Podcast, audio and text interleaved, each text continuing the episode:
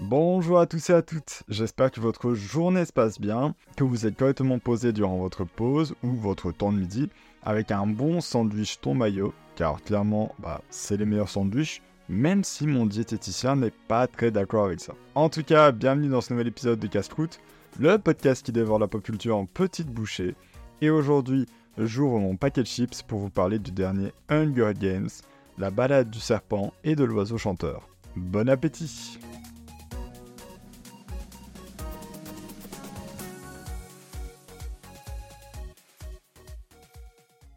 Avant toute chose, sachez qu'il y aura un peu de spoil dans cet épisode. Je vais simplement vous donner mon ressenti, ce que j'ai aimé ou moins aimé dans le film. Je parlerai de certaines scènes, mais en faisant quand même attention pour ne pas tout vous raconter. Bref, commençons doucement et de quoi parle le film. Après quatre films Hunger Games intenses que j'ai beaucoup appréciés, il faut être honnête, je les avais clairement mis de côté sans m'attendre à une suite de leur part. Et comparé aux autres, je trouve qu'il raconte une histoire totalement différente. Pour résumer correctement, nous retournons à l'année des dixièmes Jeux Hunger Games.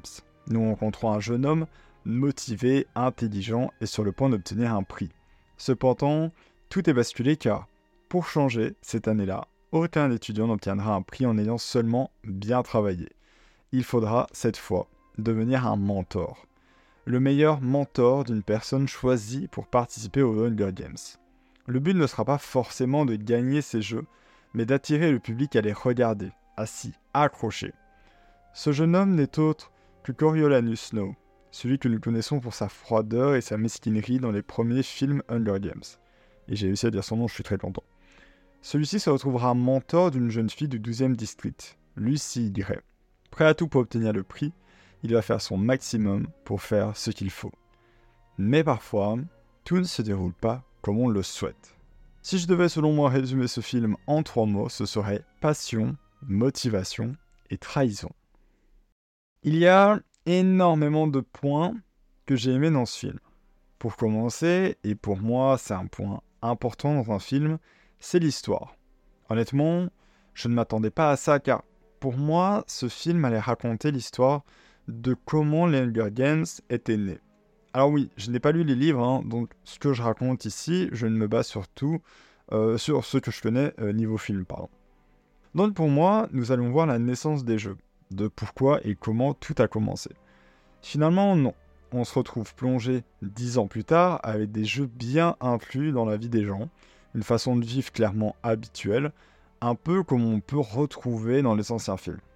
Mais ce que j'ai beaucoup aimé, c'est que comparé au précédent Hunger Games, c'est que ce côté où la technologie, la vie des gens, enfin, tout ça n'est pas la même. Ils ont respecté une ligne directionnelle avec une arène, par exemple, en pierre, fermée, sans écran géant, affichant, affichant pardon, le nom des mourants. Ici, on est vraiment dans une vie après-guerre, où les bâtiments se reconstruisent, la vie reprend enfin. On a par exemple une scène avec des drones utilisés durant la guerre ne sont pas du tout à jour et pas adaptés au jeu. Ils sont même à la limite de tuer les joueurs qui jouent au jeu à ce moment-là. On est clairement au début et ça laisse sous-entendre que tous ce qu'ils ont vécu durant les jeux précédents, les choses qui n'étaient pas adaptées, le seront pour les jeux à venir. Et nous comprenons que finalement, bah, c'est grâce à cette ligne directionnelle que nous arrivons Hunger Games que nous connaissons bien finalement. Un exemple tout bête, et ce n'est pas un spoil, Lucy Gray, dans l'arène, se protège dans un conduit d'aération. Et là, le présentateur, dont il faudra qu'on en reparle après, le dit lui-même Cette année, nous n'avons pas de caméras dans les conduits, mais ne vous en faites pas, l'an prochain, elles y seront. Tout ça laisse comprendre que les jeux seront améliorés, encore et encore, et c'est une partie du film que j'aime beaucoup. C'est aussi la naissance des dons que les gens peuvent faire pour soutenir leur personnalité préférée, qui serviront à lui donner des ressources telles que de l'eau, de la nourriture. Une idée faite par Snow lui-même, sachant que ça donnerait envie aux gens ayant payé de soutenir encore plus leur personne préférée des jeux et donc de rester actifs. Au final, au niveau de l'histoire, c'est un gros 9 sur 10, car on est pris dedans au fil du temps et on ne parle pas que des jeux. Ce n'est pas l'histoire principale, même si ça reste une grosse partie, mais l'après est très beau aussi et prenant tout autant. Ensuite, les acteurs et actrices choisis sont géniaux. Il colle bien le rôle, il joue terriblement bien, même parfois trop bien, je trouve. Mais vraiment, j'étais pris par leur façon de jouer du début jusqu'à la fin. Le personnage de Snow, par exemple, évolue tellement bien au fil de l'histoire. On passe par plusieurs émotions au cours du film et même si on sait comment il va finir vu les précédents, j'ai été pris de moments de doute parfois. En mode, je me disais, non, clairement, vu comment il est, il ne sera pas méchant, ce ne peut être qu'un type bien. Je n'en dirai pas plus, mais il est vrai que Snow est incroyablement bien joué, et même si c'est un antagoniste, on ne peut que l'apprécier. On ressent ses craintes du début, sa confiance du milieu et sa haine à la fin en nous. Ses émotions, ses expressions, tout est fait d'une façon que tu ressens les choses. Clairement, je connaissais pas l'acteur Tom Bliff, mais il est incroyable et j'espère réellement le voir dans de prochains films ou séries. Il mérite vraiment un vrai succès. Le personnage de Lucy Gray, elle aussi, c'est un 20 sur 10. Désolé, mais elle est au même niveau que Snow. Elle joue terriblement bien. La peur, l'amitié, la confiance, elle est exceptionnelle. Sa façon de chanter aussi est waouh. Vraiment, enfin, moi j'ai trouvé ça dingue. Euh, elle, de ce que j'ai compris, elle a tout chanté en temps réel et très peu a été offert ensuite en post-prod. Elle est clairement douée, elle va aller loin, moi j'en suis sûr, je vous le dis maintenant tout de suite. Et son personnage a tellement une importance pour l'histoire. Grâce à ce film, des questions qui étaient en suspens depuis les premiers films ont enfin leur réponse. Je ne peux que applaudir Rachel Zegler qui ira loin aussi et fait partie des jeunes actrices à avoir une carrière toute tracée, j'en suis sûr. Et d'un côté, je me dis putain, quand même, elle a de la chance parce qu'elle a mon âge et elle a la vida loca hein, maintenant. Ils m'ont tous les deux donné des sentiments forts au cinéma, ils ont réussi à faire ressentir ce qu'ils ressentaient en eux, et c'est ce qui fait un film incroyable selon moi. Le reste du casting est tout aussi génial. On retrouve des grosses têtes comme Viola Davis, qui selon moi est une des meilleures actrices pour le moment. Je l'ai connue dans How to Get Away with a Murder, et elle est incroyable là-dedans. Je suis clairement tombé amoureux de sa façon de jouer, et elle a, encore une fois, prouvé qu'elle était trop forte dans ce film. On retrouve aussi Peter Dinklage. Je, dis sûrement très mal son nom, je suis vraiment désolé. Mais il est très connu pour son rôle dans Game of Thrones, mais que ah, personnellement, je n'ai pas accroché. Cependant, l'acteur en lui-même est très phénoménal. Il a aussi ce pouvoir de faire ressentir des choses, et c'est quelque chose que j'adore. Je suis vraiment heureux qu'il ait été choisi. Ensuite, nous avons des acteurs et actrices un peu moins gros, mais tout aussi forts, et qui méritent une belle montée dans le monde du cinéma, comme Hunter Schaffer, Josh Andrés Rivera ou Jason Schwartzman. Je parle d'eux dans le rôle d'acteur au devant de la scène et que nous voyons au fil du temps, mais ils ont chacun et chacune un rôle bien réalisé, même ce qu'on voit un peu moins par la suite. Jason Schwartzman, par exemple, prend le rôle de présentateur et c'est un rôle tellement pas simple à jouer, je trouve. Donner ce côté drôle du personnage que nous connaissons dans les précédents films, il a réussi à me faire rire tout autant que César Flickerman. Aussi, et j'en parle très rapidement avant, mais les musiques du film sont folles. Rachel Zegler a une voix tellement puissante et belle, ça colle tellement bien à son personnage. On vivra sa joie à travers ses musiques, sa haine, sa colère et son stress, même sa peur au sein de la reine.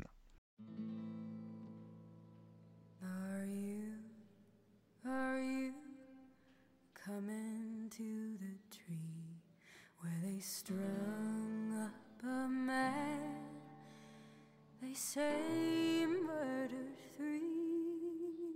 Strange things did happen here. No stranger would it be if we met up at midnight in the hanging tree.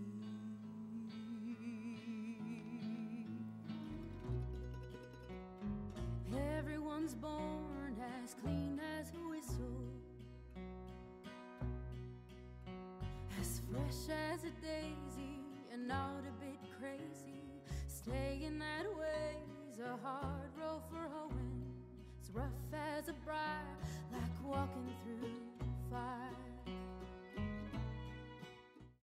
Elle est clairement douée et a un bel avenir aussi dans la musique. Mais même si les voix sont bien choisies, les chansons sont tout aussi bien écrites, belles à entendre, les paroles ont un sens par rapport au moment où nous l'entendons dans le film. Et là aussi, c'est clairement un bon 10 sur 10 sur les musiques. Aucune m'ont mis mal à l'aise ou je trouvais n'avait pas lieu d'être dans le film. Enfin, les musiques d'ambiance, elles étaient elles aussi époustouflantes. Je n'ai clairement rien à dire là-dessus. C'est vraiment superbe et c'est un gros point positif dans tous les films Hunger Games, je trouve. Je n'ai jamais été déçu là-dessus. Au niveau musical, dans tous les films confondus. Le film en lui-même est une pépite. Alors attention spoiler à partir d'ici. Il y a des scènes marquantes, comme par exemple que les tribus sont littéralement des animaux pour les gens du Capitole. Ça, il faut qu'on en parle quand même. Ils sont enfermés en cage, comme dans un zoo, et les gens peuvent venir les voir aussi facilement qu'ils le peuvent, comme ça, enfin bref. Je trouve ça tellement dingue un peu, mais bon. Une autre scène marquante pour moi, c'est celle de l'explosion de l'arène.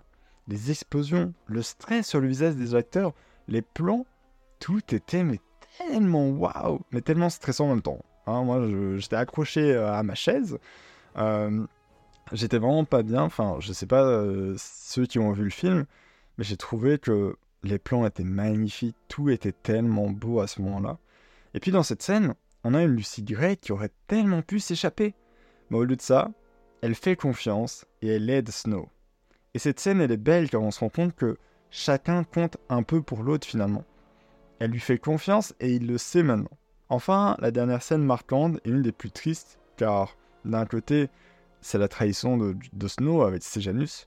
Il lui faisait confiance, c'était un de ses seuls amis, car on comprend au début du film qu'il n'est pas trop apprécié des étudiants du Capitole. Finalement, cette trahison sera assez douloureuse et j'ai réellement pensé que quand ils ont fait passer l'enregistrement euh, au moment où il va se faire pendre, euh, j'ai pas dit qu'il y avait des spoils, attention, hein. il dirait que c'était lui, Snow. Moi je pensais qu'il allait le, le balancer, hein, comme il s'est fait balancer avant, et ça se retournerait bah, contre lui. Mais finalement, bah, il a même pas eu le temps. Voilà, c'était une des scènes euh, que j'ai trouvé à la fois marquante et à la fois triste. Il y a eu des scènes plus douces aussi hein, qui m'ont touché, comme la scène près du lac. Là, je trouve qu'on y voit un Snow et une Lucy Gray ensemble, épanouis. Loin de tout ça, de cette violence, on a un peu l'impression que Snow oublie que le Capitole existe, que, que les Hunger Games existent, enfin tout ça. C'est à ce moment-là que je me suis dit que finalement, peut-être qu'il était gentil. On sait jamais, hein, peut-être que me trompe. Ou simplement la scène où il force l'arrêt des jeux car elle a gagné, comme c'est la seule survivante, il a dû limite se battre pour elle et pour y arriver. Finalement, il part la retrouver au district 12, et là aussi, c'est beau d'un côté. Même si, quand on y pense, s'il n'avait pas fait ça, la fin aurait sûrement été différente. Enfin, parlons-en de la fin du film. Et je pense que je ne pouvais pas rêver mieux. Attention, spoiler ici aussi. Déjà, il est con. Désolé, mais il s'est balancé lui-même comme un bête type non mérité pour lui. Mais bon, bref. On va pas parler de ça pendant mille ans. Quand Snow trouve les armes, on voit son regard. On comprend que la vie qu'il veut n'est pas celle-là. Qu'il veut pas la vie de celui qui fuit.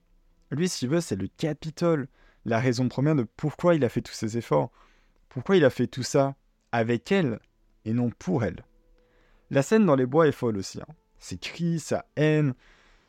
Enfin, tout, euh, perso, on est là face à quelque chose de grand. Et puis il revient. Et il est là sombre, en colère, mais en même temps il a réussi l'objectif. Rentrer à l'université monter en grade comme il le voulait, même limite mieux qu'il le pensait. Il a prouvé que finalement c'était pour lui et pour personne d'autre. On le comprend aussi quand il va à la recherche de Lucie, après lui avoir dit qu'elle était la dernière pièce pour lui bloquer l'accès au Capitole. Elle qui déteste le Capitole, qui est contre ce système, mais lui, ça, il ne le comprendra qu'après. Finalement, c'est, je pense, la meilleure fin possible pour ce film. Je sais qu'ils ont simplement suivi le livre, hein, mais ça prouve que l'écriture, les choix de l'écrivaine Suzanne Collins sont géniaux et qui nous ont amenés là où nous sommes arrivés finalement. Elle a clairement fait des choix magiques et une écriture incroyable. Moi, clairement, ça m'a donné envie de lire les livres et je pense même les lire. J'étais un littéraire étant plus petit, on va voir si je le suis encore maintenant. Honnêtement, je laisse toujours une partie ce que je n'ai pas aimé dans mon écriture. Mais ici, j'ai beau y réfléchir, je ne vois rien. C'est pas mon film préféré, hein, mais pas parce qu'il y a des points négatifs, simplement les Hunger Games n'ont jamais été mes films favoris. En soi, il n'est ni trop long, ni trop court. Ne raconte pas son histoire trop vite, tout est bien joué. Non, clairement, j'ai adoré ce film. Je pense aussi que certains acteurs avaient mérité un peu plus de temps à l'écran, qu'ils auraient pu mettre un peu plus en avant une autre tribu, par exemple. Ici, on était vraiment focalisé sur Lucy Gray. Mais après, c'est pas le même style que les autres films. Franchement, je pense qu'il n'y a rien à dire dans cette partie. Donc passons directement à la partie résumé et ma petite note. Finalement, le film est donc très beau. visuellement comme dans l'histoire. On le vit à travers nous comme si finalement nous regardions les jeux avec eux, comme si ça faisait partie de notre quotidien aussi. J'ai aimé ce film, je le regarderai à nouveau sûrement. Les musiques étaient magnifiques, les couleurs aussi, j'espère qu'il y en aura d'autres sur d'autres personnages ou sur les premiers jeux. En soi, j'en sais rien, mais je fais totalement confiance à l'écrivaine. Aussi, un gros bravo aux acteurs et actrices. Ils sont géniaux, ils ont pris un casting 10 sur 10, vraiment tous des beaux gosses et tous des bons euh, joueurs. Je n'aurais pas pu rêver mieux là-dessus, et ça m'a vraiment donné envie de me retaper les 4 premiers films. Au niveau de ma note, sur 20, je mettrais un 18,5, voire peut-être 19. Il rentre dans mon top 3 des Hunger Games préférés avec le 2 en premier et le 1 en deuxième. Bon, euh, si vous êtes perdu, euh, c'est pas grave, car moi aussi un peu. Mais malgré tout, je peux pas mettre un 20 sur 20, car Hunger Games ne fait pas partie de mes films favoris. Je sais pas pourquoi, je n'ai pas ce truc avec les Hunger Games. Même si j'ai beaucoup aimé, voilà, c'est un film que je vois de temps en temps, mais ça ne vaut pas un Spider-Man euh, ou plein d'autres films que j'ai vus. Je me suis dit, waouh, franchement, je pourrais les regarder dix fois, je serais toujours à fond dedans. Malgré ça, j'espère revoir ces acteurs assez vite dans d'autres films ou séries, les redécouvrir dans d'autres rôles. Je sais déjà que Rachel Zegler va jouer dans le prochain Blanche-Neige, qui avait fait un peu polémique car les gens jugeaient l'actrice pas assez blanche pour ce rôle. Moi je pense que si nous voit un jeu d'actrice aussi bien qu'ici, plus personne ne l'ouvrira à propos de ça.